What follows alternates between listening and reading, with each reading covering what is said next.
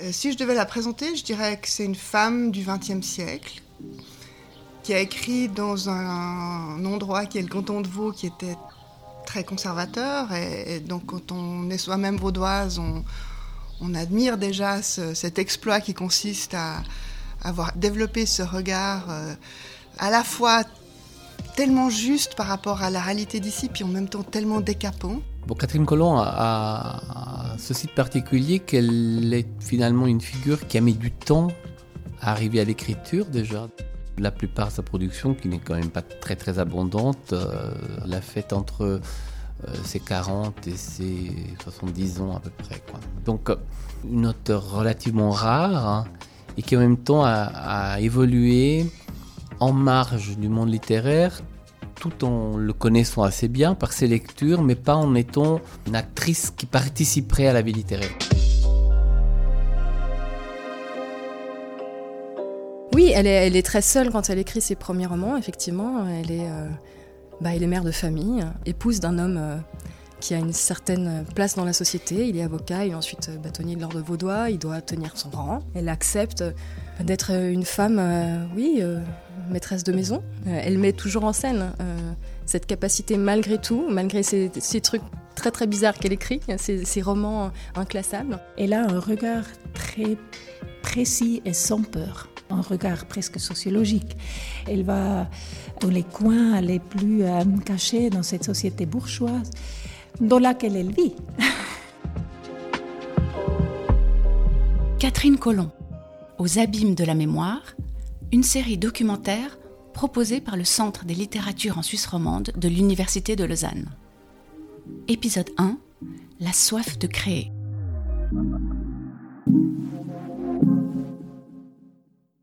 Donc de son vrai nom, euh, Marie Colomb, son nom de femme mariée euh, va être le nom sous lequel elle va être surtout connue, donc c'est Marion Raymond. Ensuite, on l'appelle toujours Marion, beaucoup plus que Marie. Daniel Maggetti, directeur du Centre des littératures en Suisse romande de l'Université de Lausanne. Donc elle naît dans, un, dans une famille de propriétaires terriens vaudois.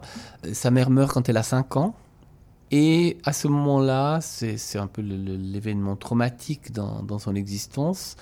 Les enfants sont euh, retirés à la gare du père et c'est euh, leur grand-mère et leur tante qui les élèvent euh, euh, donc dans ce village de Beugnin et ensuite à Lausanne. Donc cette sorte d'enfance marquée par cette perte, hein, avec aussi le lien avec la figure de la grand-mère qui est un, lien central, donc comme mère de substitution et vraiment comme figure affective extrêmement forte qui revient aussi dans une grande partie de l'œuvre.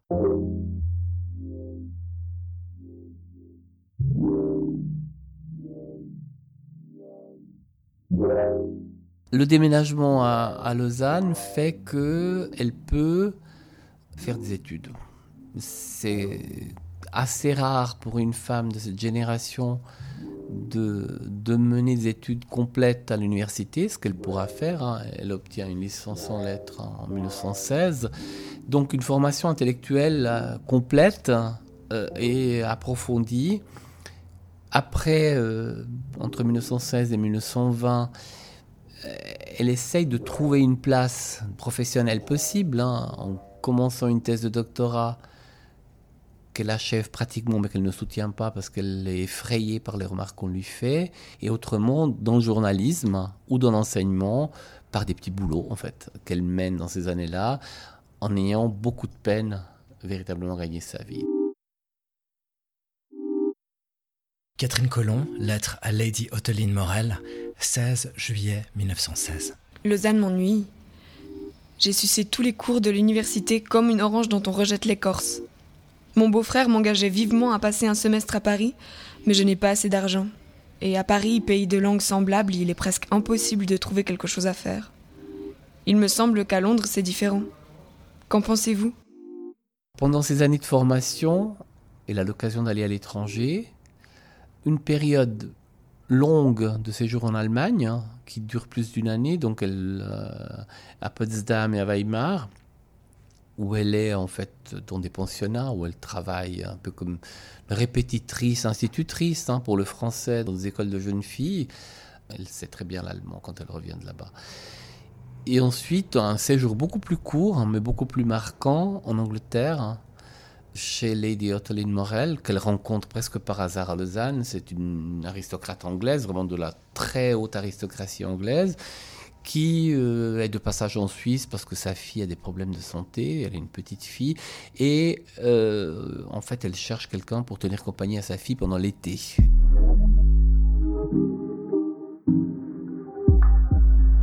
Ottoline euh, Morel, donc une aristocrate euh, londonienne, mariée à un parlementaire, euh, dans un mariage libre, hein, absolument libre. Anne-Frédéric Schlapfer, chargée de cours au département de langue et de littérature française de l'Université de Genève. Elle tient un salon, c'est-à-dire qu'elle reçoit aussi chez elle des écrivains, des intellectuels. Elle emmène Colomb au théâtre, et évidemment, pour quelqu'un qui vient de Lausanne en 1910, c'est quand même un choc. évidemment, euh, Ottoline euh, lui ouvre aussi euh, voilà, les, portes de ce monde intellectuel, la présente à, de nombreux amis.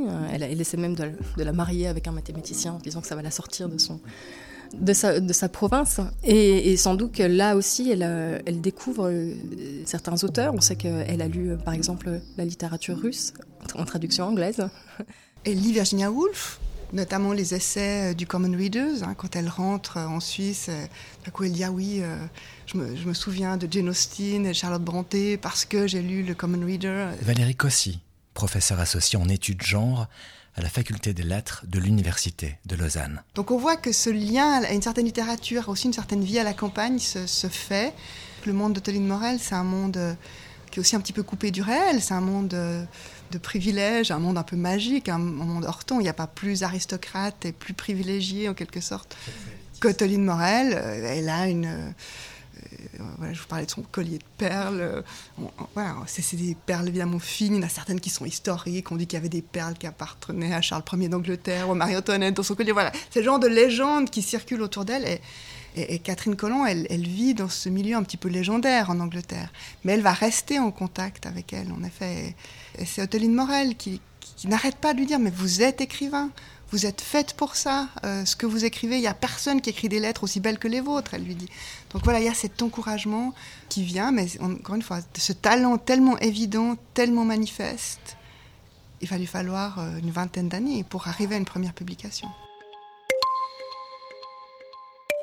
Catherine Colomb, lettre à Lady Otteline Morel, 11 juillet 1921. Depuis votre départ, j'ai passé des heures pénibles. Tout à coup, j'ai eu peur de faire une démarche si irrévocable.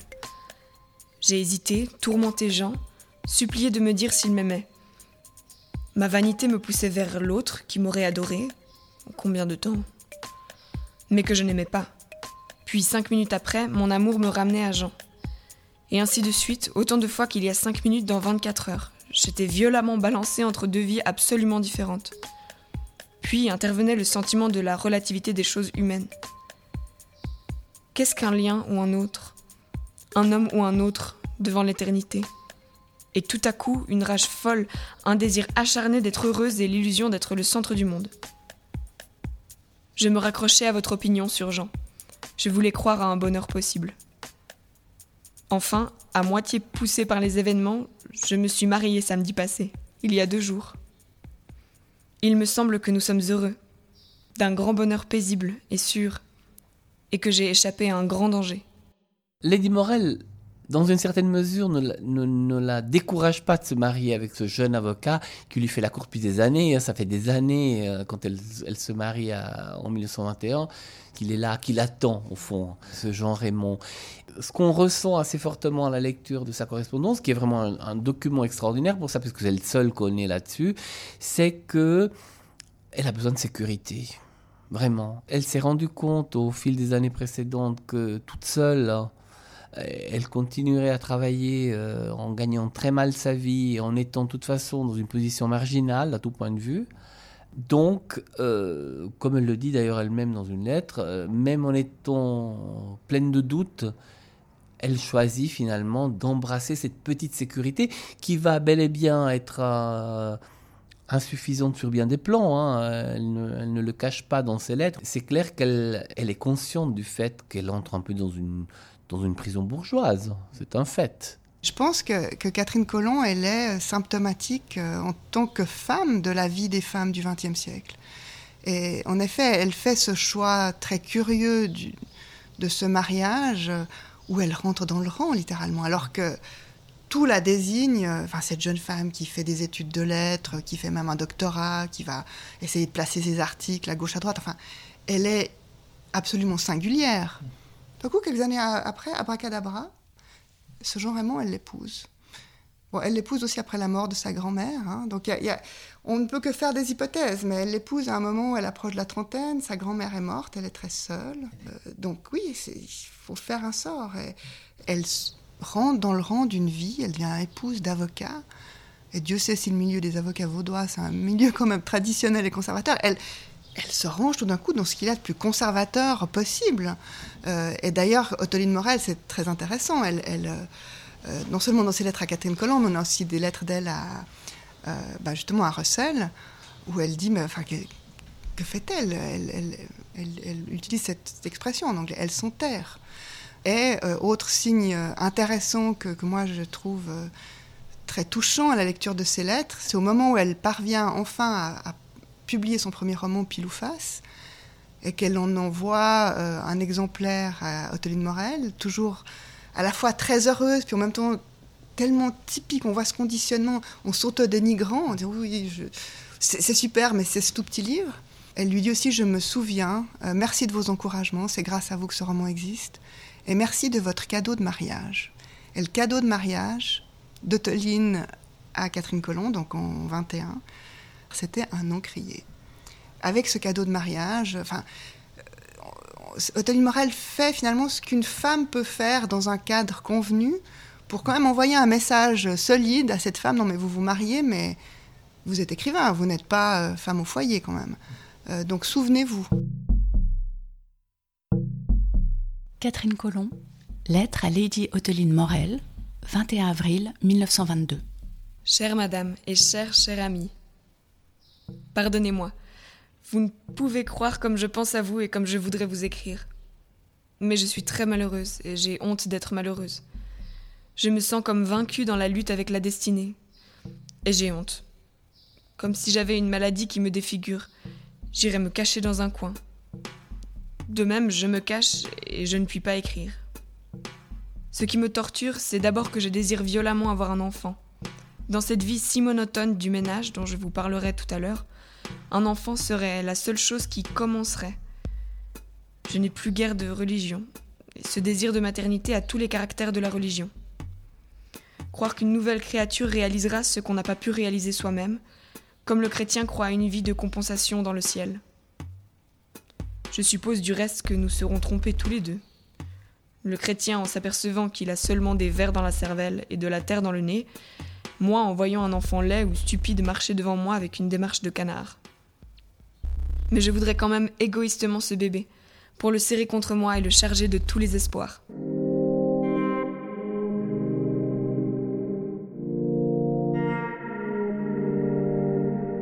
Catherine Colomb, à la fois membre de la bonne société vaudoise, mère attentive et épouse d'un avocat respecté, comment faisait-elle cohabiter sa vie de famille avec son activité littéraire? Pour elle, elle, ne pose pas comme difficulté sa situation. Caroline Arny, professeure au département d'histoire de l'Université de Bâle. Elle commence à écrire euh, dès que les enfants sortent de la maison. Elle commence à écrire et puis c'est le temps de l'écriture et après c'est le temps d'être mère et ménagère. Et pourquoi le partage du temps serait un tel problème? On peut le faire, et le fait. On est habitué à poser ça comme un problème parce que nous avons une notion d'exclusivité quant à la maternité et aussi quant à la création artistique.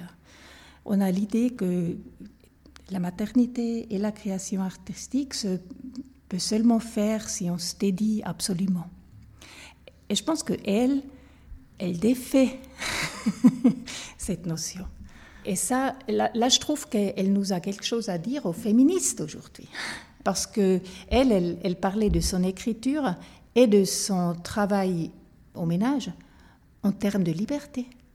Elle disait que c'est une liberté. Moi, je suis libre. Comme, comme femme au foyer, je suis libre comme le vigneron dans son vignoble. Et moi, je trouve ça formidable, cette analogie. L'artiste avec son œuvre, la femme au foyer, le vigneron dans le vignoble. Et ce qui lie les trois choses, je pense, c'est la créativité. Peut-être c'est, c'est même la, la, notion de créativité qui est liée à la liberté pour elle et qui fait que ces trois choses sont les mêmes choses. Et ça, je trouve ça très révolutionnaire, finalement.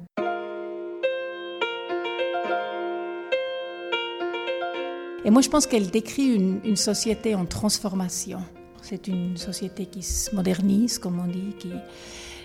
C'était une société à la fois euh, patricielle, très marquée par les vignobles, aussi par la culture agricole, et la bourgeoisie, c'est les deux choses.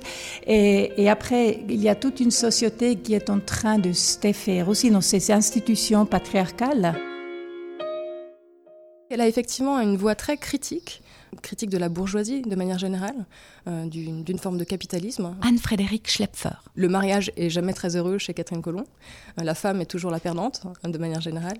Euh, mais de même que toutes les euh, parts de la société qui sont moins dotées, hein, les, les, plus pauvres, les étrangers, les personnes moins éduquées. C'est aussi une question euh, plus large sur ce que c'est que la bourgeoisie qui s'accapare des richesses, qui domine le monde, qui cherche la domination dans tous les rapports sociaux. Donc c'est une critique plus globale, à mon avis, euh, de la société bourgeoise ou capitaliste. Catherine Colomb, lettre à Lady Otteline Morel, 20 juin 1934. J'ai passé des mois de grands soucis et de calculs continuels. Aussi, j'ai commencé à réunir des notes quotidiennes écrites à Yverdon, à en faire une sorte de petit roman, une sorte d'esquisse, sans mouvement, sans intrigue ou à peine, en vue de l'envoyer à un journal de Genève qui organisait pour la fin de l'année un concours du premier roman. En décembre, j'ai vu tout à coup dans le journal que j'avais un prix. Ils avaient divisé le prix entre quatre concurrents, un premier, un second, deux troisièmes. J'avais obtenu un de ces troisièmes. Naturellement, c'est que les quelques 40 concurrents entre tous n'avaient pas beaucoup de talent. Mais j'ai eu une immense joie. Cela m'a réconforté et donné confiance en moi-même.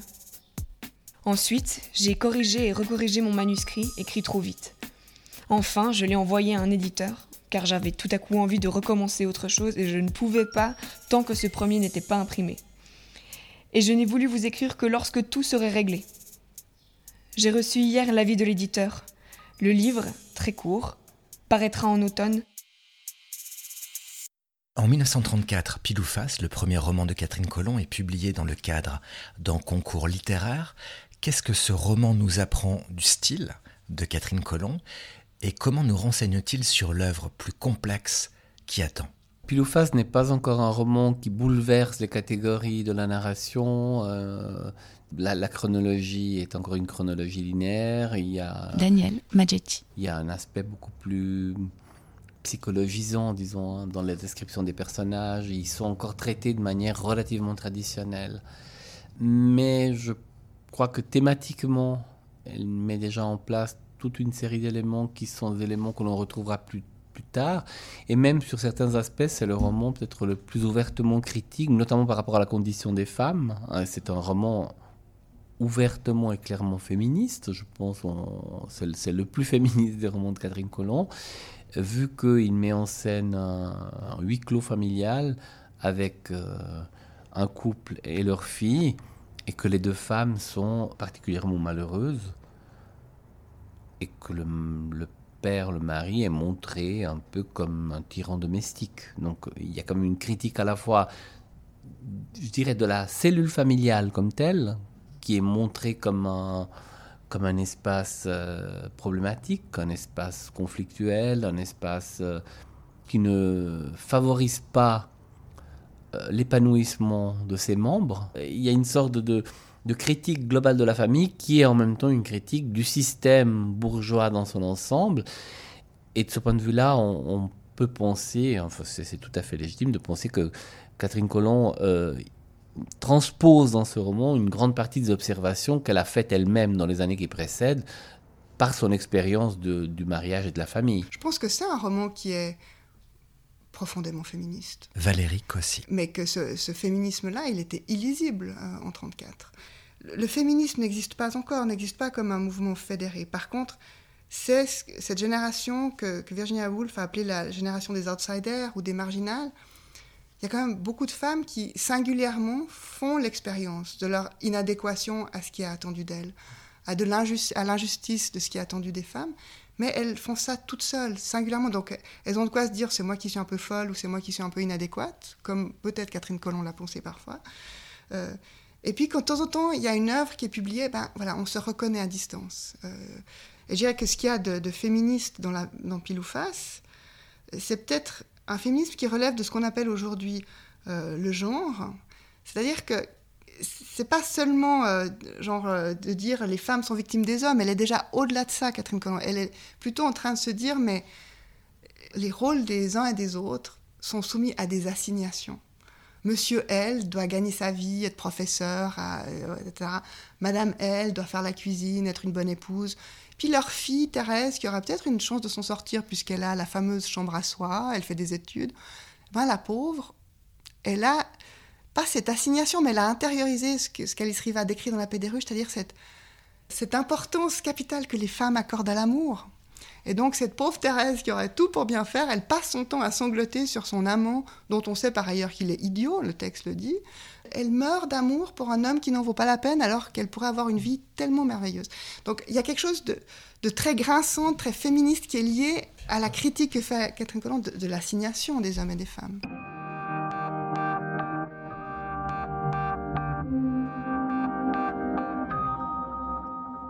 Les hommes peuvent fermer la porte de leur bureau interdire qu'on les dérange, se réserver quelquefois une mansarde chez eux. Mais la femme n'a pas de chambre à elle. La bonne ou les enfants la poursuivent partout. Elle ne dort pas seule. Plus heureuse cependant que Marie-Antoinette au temple, elle peut quelquefois goûter un peu de paisible solitude dans la chambre de bain. Catherine Colomb, pile ou face. On voit et on sait par certains, certaines affirmations qu'elle est très consciente du fait que, que l'on réserve le plus souvent aux femmes et aux femmes auteurs un strapontin et puis qu'on ne les considère pas véritablement comme des auteurs à part entière. De ce point de vue-là, elle a quand même l'idée, en effet, qu'il faut que, que, les femmes écrivent et s'expriment, mais c'est vrai qu'après Pile ou Face, elle ne le fait plus sur un mode qui, est un, qui serait un mode ouvertement engagé. Je pense qu'elle veut illustrer la création littéraire en tant que telle et en tant que femme, mais sans, euh, sans insister, disons, sur, sur euh, cette appartenance de, genre. Elle prend même un pseudonyme dans un premier temps, qui est un pseudonyme euh, dont on ne peut pas véritablement savoir si c'est un homme ou une femme qui écrit le texte. Hein. Écrire sous pseudonyme, c'est pratiquement la règle pour la plupart des femmes de cette génération. Donc là, on est en 1900, au début des années 30, hein. elle le publiera en 34. Le roman est remarqué, il, obtient un prix et ça modifie en fait complètement son rapport à l'écriture. À partir de ce moment-là, elles se sont autorisées à écrire. Et même si elles continuent de le faire, hein, de manière euh, complètement accessoire par rapport à sa vie, notamment sa vie de famille, hein, puisque les témoignages concordent. Elle a toujours tenu à ce que finalement sa famille ne soit pas même témoin ou spectatrice de son écriture. Elle va quand même continuer à écrire jusqu'à la fin de sa vie, justement, à ce moment-là.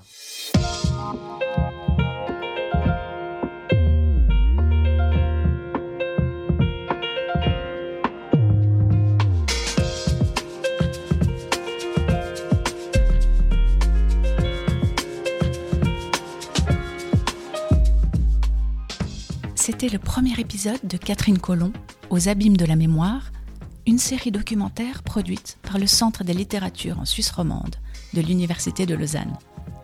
Direction éditoriale Daniel Maggetti, interview et réalisation David Bralambert et Carole Harari, Chahut Média, lecture Julia Sella et Carole Harari, et la musique est de Nick von Frankenberg. Nos remerciements vont également au Cercle littéraire de Lausanne, et à la bibliothèque publique et universitaire de Neuchâtel où cet épisode a été enregistré. Dans le deuxième épisode de cette série, nous verrons comment Catherine Colomb composait ses romans, élaborant avec sa trilogie une œuvre férocement originale, expérimentale, géniale. À bientôt pour un autre épisode.